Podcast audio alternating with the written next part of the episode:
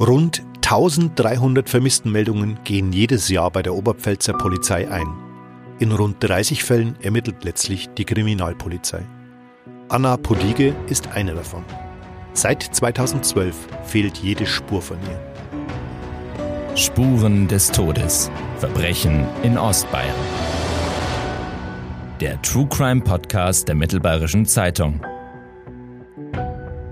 Willkommen zur zweiten Ausgabe unseres True Crime Podcasts. Ich heiße André Baumgarten, bin Redakteur der Mittelbayerischen Zeitung und seit 1998 als Journalist tätig.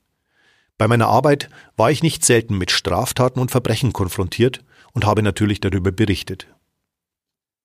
In diesem Format beleuchten wir gemeinsam mit Gästen und auch Kollegen regelmäßig große Kriminalfälle, die über die Grenzen Ostbayerns hinaus Schlagzeilen gemacht haben. Wir nennen die realen Schauplätze, anonymisieren aber die Namen aller Opfer.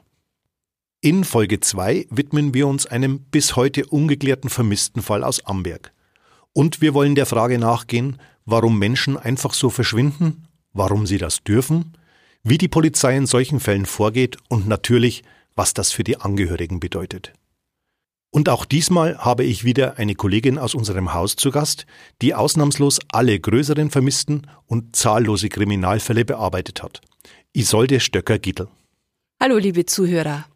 Isolde ist seit 21 Jahren als Redakteurin bei der Mittelbayerischen Zeitung, war viele Jahre in der Bayern-Redaktion und hat als äußerst erfahrene Reporterin beispielsweise den Fall Sophia Lösche begleitet.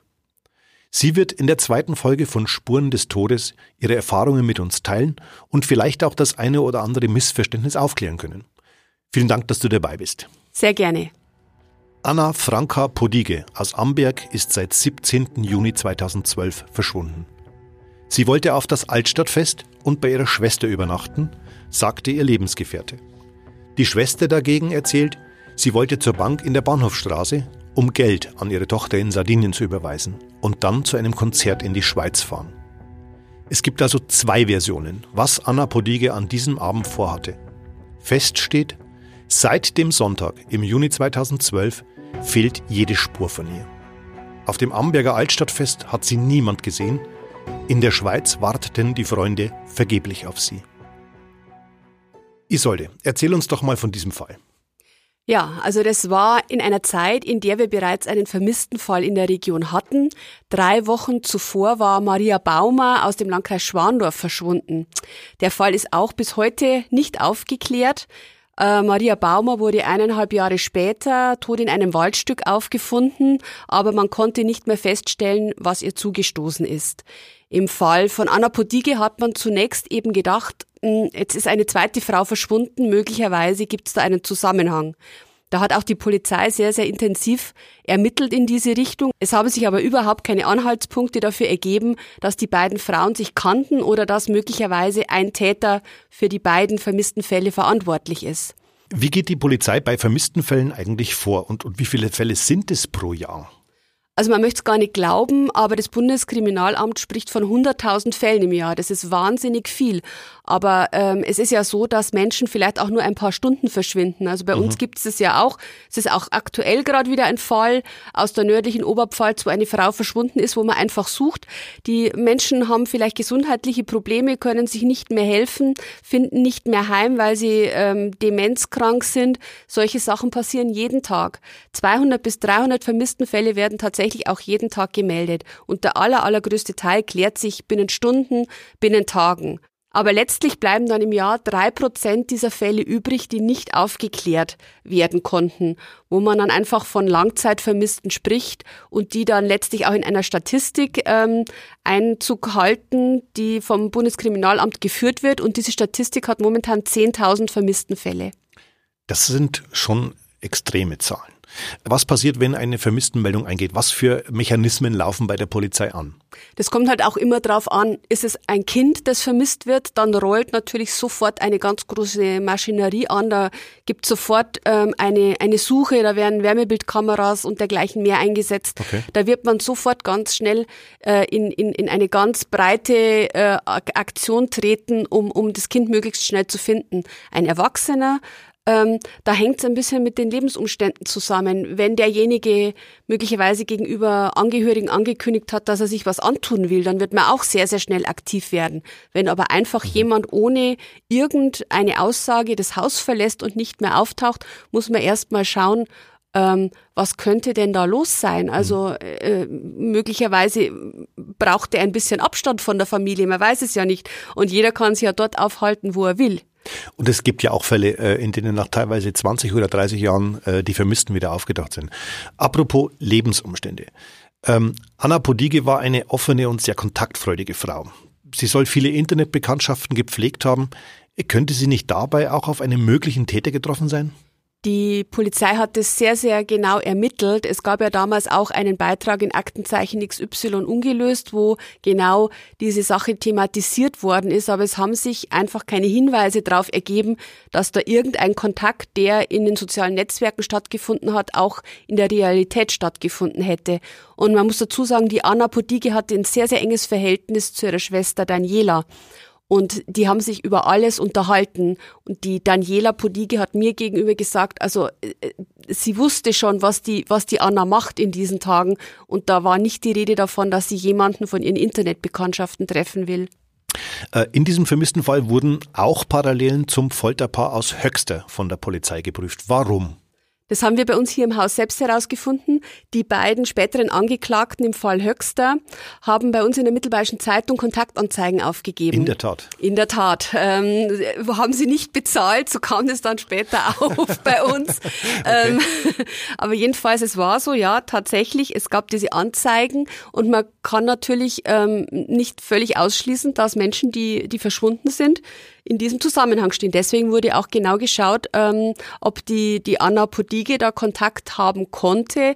Ist natürlich so, die Anzeigen sind bei uns im Blatt erst 2014 erschienen und die so. Anna Podige ist ja schon zwei Jahre vorher verschwunden. Es war etwas, was man überprüft hat, aber man hat keine Hinweise darauf gefunden. Heute liegt der Fall ja nun doch schon einige Jahre zurück. Wie geht die Polizei mit solchen, in Anführungszeichen, Cold Cases bei Vermissten eigentlich vor? Also ich habe in der Sache ähm, auch jetzt nochmal in Vorbereitung auf den Podcast mit der Staatsanwaltschaft in Amberg telefoniert. Es ist einfach so, es haben sich keine Hinweise mehr ergeben bei der Anna Podige. Man hat also 2018 die Akten geschlossen und ähm, hofft jetzt darauf, einfach sie zu finden. Weil bis sie, solange sie nicht gefunden wird, kann man natürlich jetzt auch nicht mehr weiter forschen, was ihr zugestoßen ist. Und ähm, alles andere wurde wirklich abgeklopft über Jahre hinweg. Die Ermittlungen liefen wirklich sehr, sehr lange Zeit. Man hat ja in Wäldern gesucht, man hat äh, in einem See gesucht, man hat alle, alle möglichen Spuren untersucht. Es sind aber ein paar Dinge, die man nicht mehr untersuchen konnte. Es ist zum Beispiel das Auto, das der Anna gehörte, wenige Tage nach ihrem Verschwinden von ihrem Lebensgefährten verkauft worden, angeblich in die Ukraine.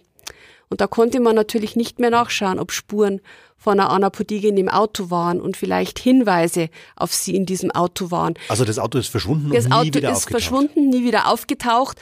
Und das sind natürlich Indizien, wo man sagen könnte, das ist seltsam. Man kann dem, dem Lebensgefährten daraus natürlich noch keinen Strick drehen und sagen, also so muss es gewesen sein, kann ein Zufall sein. Aber eben, man konnte nicht mehr nachvollziehen, wo letztlich die, die Anna Potige abgeblieben ist. Und solange sie jetzt nicht gefunden wird, kann man auch nicht abschließend klären, was ihr passiert ist. Mhm. Ich würde jetzt fast schon äh, dazu gehen, das nicht nur als seltsam zu bezeichnen, sondern sogar als hochverdächtig.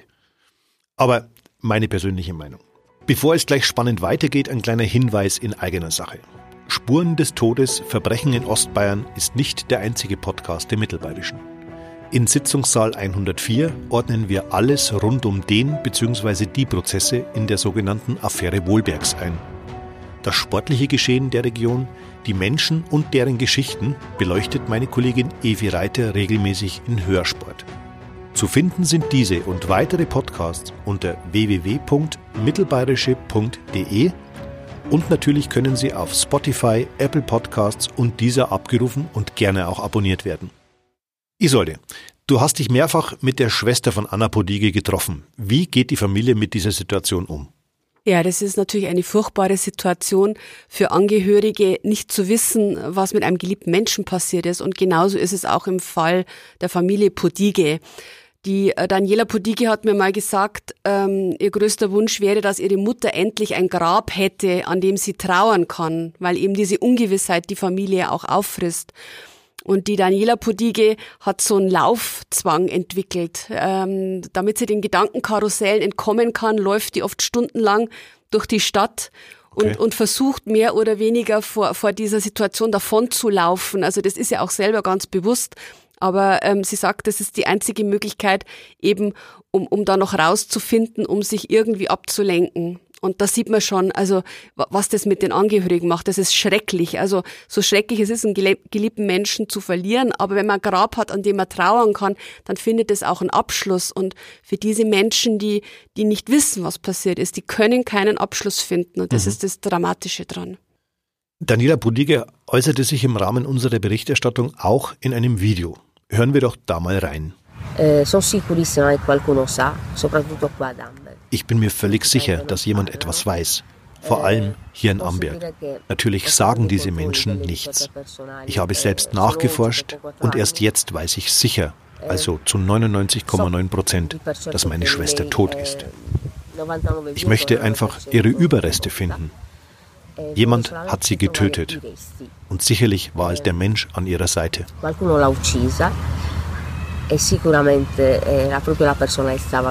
E. Wir hatten das vorher schon mal ganz kurz thematisiert. Das sind sehr ernste Vorwürfe, die da gemacht wurden. Hast du dazu recherchiert und was ergab sich daraus? Ja, ich habe natürlich immer wieder auch bei der Polizei nachgefragt und die Polizei gibt sich da sehr zurückhaltend, weil die einfach sagen, natürlich ermitteln sie in alle Richtungen und ähm, wenn ein, ein, ein schwerer Verdacht ähm, äh, fehlt, dann kann man nicht einfach jemanden belasten. Und in dem Fall ist es einfach so, es ähm, gibt keine konkreten Hinweise darauf, aber es gibt Unstimmigkeiten, es gibt seltsame Entwicklungen. Wir haben es gerade schon besprochen mit diesem Auto, das dann ein paar Tage später verkauft worden ist, auch mit diesen unterschiedlichen Aussagen darüber, wo die äh, Anna Podige an diesem Wochenende hin wollte. Und die Anna Podige, muss man dazu sagen, war ein in Amberg sehr bekannter Mensch. Also wäre sie auf dem Altstadtfest gewesen, hätte sie irgendjemand äh, äh gekannt oder getroffen oder gesprochen und es gab sich kein einziger Zeuge gemeldet, dass sie an diesem Abend auf dem Fest war. Also kann man eigentlich davon ausgehen, dass das nicht äh, stimmt, dass sie am Altstadtfest war und vorher verschwunden ist. Und es gab eben auch Unregelmäßigkeiten auf ihrem Konto und auf dieses Konto hatte nur ein weiterer Mensch Zugriff und das war ihr Lebensgefährte. Mhm. Ähm, du sagtest jetzt gerade, gegen den ist ermittelt worden, es, gab, es ergaben sich keine konkreten Hinweise, äh, dass er was damit zu tun hat. Äh, die Indizien die sind aber schon schwerwiegend. Ich sag mal, äh, ein Auto zu verkaufen, äh, offenbar Geld vom gemeinsamen Konto äh, abgehoben zu haben, äh, das ist auch eine Vermutung, die die Schwester geäußert hat. Ähm, vielleicht kehren wir nochmal ganz zum Punkt zurück. Wo und wann ist denn Anna Podike das letzte Mal gesehen worden? Also die Anna Podike hatte zwei Tage vor ihrem Verschwinden noch Kontakt zu ihrer Schwester und hat da auch über dieses Konzert in der Schweiz gesprochen. Man weiß auch, dass sie noch bei der Bank war. Das konnte man nachvollziehen und danach verliert sich letztlich die Spur. In der Wohnung wurden ihr Personalausweis und auch ihre Bankkarte gefunden, was dafür spricht, dass sie also die Reise in die Schweiz nicht mehr angetreten hat. Und dass sie nach dem Bankbesuch definitiv nochmals zu Hause war. Dass sie da wahrscheinlich einfach nochmal zu Hause war. Ähm, die äh, Schwester hat dann immer versucht, den Lebensgefährten zu befragen, ähm, was denn los sei, wo sie denn, wo sie denn ist. Und ähm, nachdem sie also nicht am Arbeitsplatz ähm, erschienen war. Kurz nach ihrem Urlaub wusste man also, sie wird nicht mehr auftauchen in Amberg. Und erst danach ist die ganze Maschinerie auch angelaufen mit Vermisstenanzeige. Also es gab wirklich da noch mehrere Tage, wo nichts passiert ist, wo die Familie noch dachte, wir könnten sie irgendwo erreichen, irgendwo finden. Mhm. Deswegen in diesem Fall war auch nicht sofort äh, die Polizei involviert. Das dauerte einige Tage. Du hast für den Artikel zu Folge 2 unseres Podcasts mit dem Schriftsteller Peter Jamin engen Kontakt gehabt. Er befasst sich seit mehr als 25 Jahren mit dem Thema Vermisstenfälle, berät ehrenamtlich Angehörige und gilt als Vermisstenexperte. In seinem jüngst erschienenen Buch Ohne jede Spur wahre Geschichten von vermissten Menschen schreibt er über 18 außergewöhnliche und spektakuläre Vermissten und Kriminalfälle, mit denen er zu tun hatte. Welche Erfahrungen beschreibt Yamin in seinem Buch? Also er, er, schreibt sehr viel über die Angehörigen, was die auch äh, durchmachen und mitmachen, weil er eben dieses Hilfstelefon ähm, eingeführt hat und da sehr, sehr viele Kontakte auch hat, eine Anlaufstelle geworden ist, was es ja in der Form bei Behörden zum Beispiel nicht gibt. Also wo wende ich mich hin, wenn mir sowas passiert? Was muss ich eigentlich alles wissen? Wie kann ich vorgehen? Das ist eine, eine, eine sehr wichtige Arbeit, die er auf diesem Gebiet leistet und deswegen kennen auch sehr, sehr viele vermissten Fälle und wie, wie die sich abgespielt haben. Und das Interessante ist, ähm, man möchte es nicht glauben, aber es tauchen Menschen auch nach Jahrzehnten wieder zu Hause auf. Er, er schreibt da über einen Fall, der war also wirklich 30 Jahre ähm, im, im Ausland und kam todkrank zurück und ähm, wollte Ist sich von seiner Sterben. Familie, zu, er kam zum Sterben letztlich zurück, er wollte sich von seiner Familie verabschieden und 30 Jahre hat er den, den Kontakt völlig abgebrochen und das ist schon, also man, man möchte es nicht meinen, aber möglich ist alles. Unvorstellbar. Was empfiehlt Jamin den Angehörigen? Ähm, er empfiehlt auf jeden Fall den Angehörigen, wenn, wenn das über einen längeren Zeitraum geht ähm, und diese Ungewissheit anhält, dass man sich professionelle Hilfe sucht, dass man auch Psychologen aufsucht, um Gespräche zu führen, um das irgendwie verarbeiten zu können. Aber natürlich kurzfristig ist klar, ähm, geht es in allererster Linie mal darum, was kann man tun, um, um den Vermissten zu finden. Ähm, an wen kann ich mich wenden? Wie kann ich vielleicht auch private Suchaktionen starten? Gibt's ja auch immer wieder, hatten wir in diesem Jahr auch einen großen Fall in Regensburg, wo nach einem Studenten gesucht worden ist, auch mit privaten Hundestaffeln. Da gibt's viel, was man auch privat tun kann, was, glaube ich, auch für die Angehörigen wahnsinnig wichtig ist, um, um, um das Gefühl zu haben, wir haben alles getan, um denjenigen zu finden. Peter Jamin setzt sich allerdings auch kritisch mit der Polizeiarbeit auseinander. Am aktuellen Fall von Sophia Lösche, den du bearbeitet hast, die ebenfalls aus Amberg stammte. Wir haben dazu einen O-Ton von ihm bekommen, den wir uns nun mal anhören wollen. In der Regel macht die Polizei nicht mehr als eine Registrierung der Fälle in der Fahndungsdatei INPOL. Mehr kann die Polizei außer in Einzelfällen auch nicht leisten. Sie hat weder das Personal noch eine Ausbildung, um Sozialarbeit zu leisten. Ich fordere darum seit Jahren, dass es unter anderem Beratung durch einen Vermisstberater in den Sozialbehörden der Städte und Gemeinden und eine nationale Vermisst-Webseite geben muss. Aber kein Politiker, keine Behörde kümmert sich darum. Im konkreten Fall Lösche hat mich die langsame Reaktion der Polizei sehr irritiert. Die Fachliteratur zu vermissten Fällen weist ausdrücklich darauf hin, dass das Reisen per Anhalter zu den Verdachtshinweisen auf das Vorliegen eines Tötungsdeliktes gehört. Da sollte die Polizei normalerweise schnell handeln.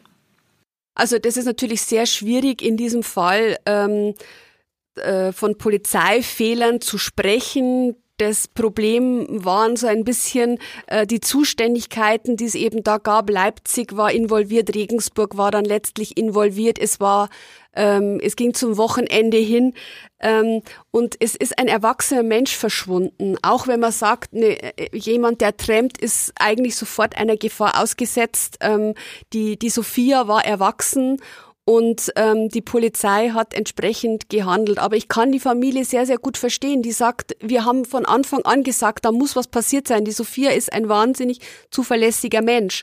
Und insofern kann man nachvollziehen, dass die enttäuscht sind von der Polizei und, und sagen, äh, wir hätten uns einfach mehr Hilfe und sofortige Hilfe erwartet. Aber selbst das Gericht hat in seinem Urteil, also es gibt mittlerweile ein Urteil gegen den Lkw-Fahrer, der wurde zu lebenslanger Haft verurteilt. Mhm.